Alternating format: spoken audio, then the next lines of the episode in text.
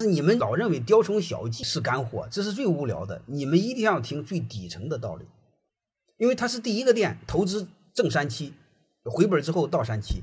他第二个店怎么做的呢？第二个店就不能这么搞了。第二个店你老板永远赚不着钱。从第二个店开始呢，投资是正十六，回收结束之后是正十六。你雕虫小技都是面上飘着不行的，不愿意听到不行的，不愿意听到，将来之后变化你应对不了。呃，所以我们就不愿意听道，愿意听路，愿意听路数，不愿意听道背后的道理，这个不好的。然后下边我给你们讲一下，孙大武给我讲了一个两个字，我发现很有意思。什么是道和什么是路？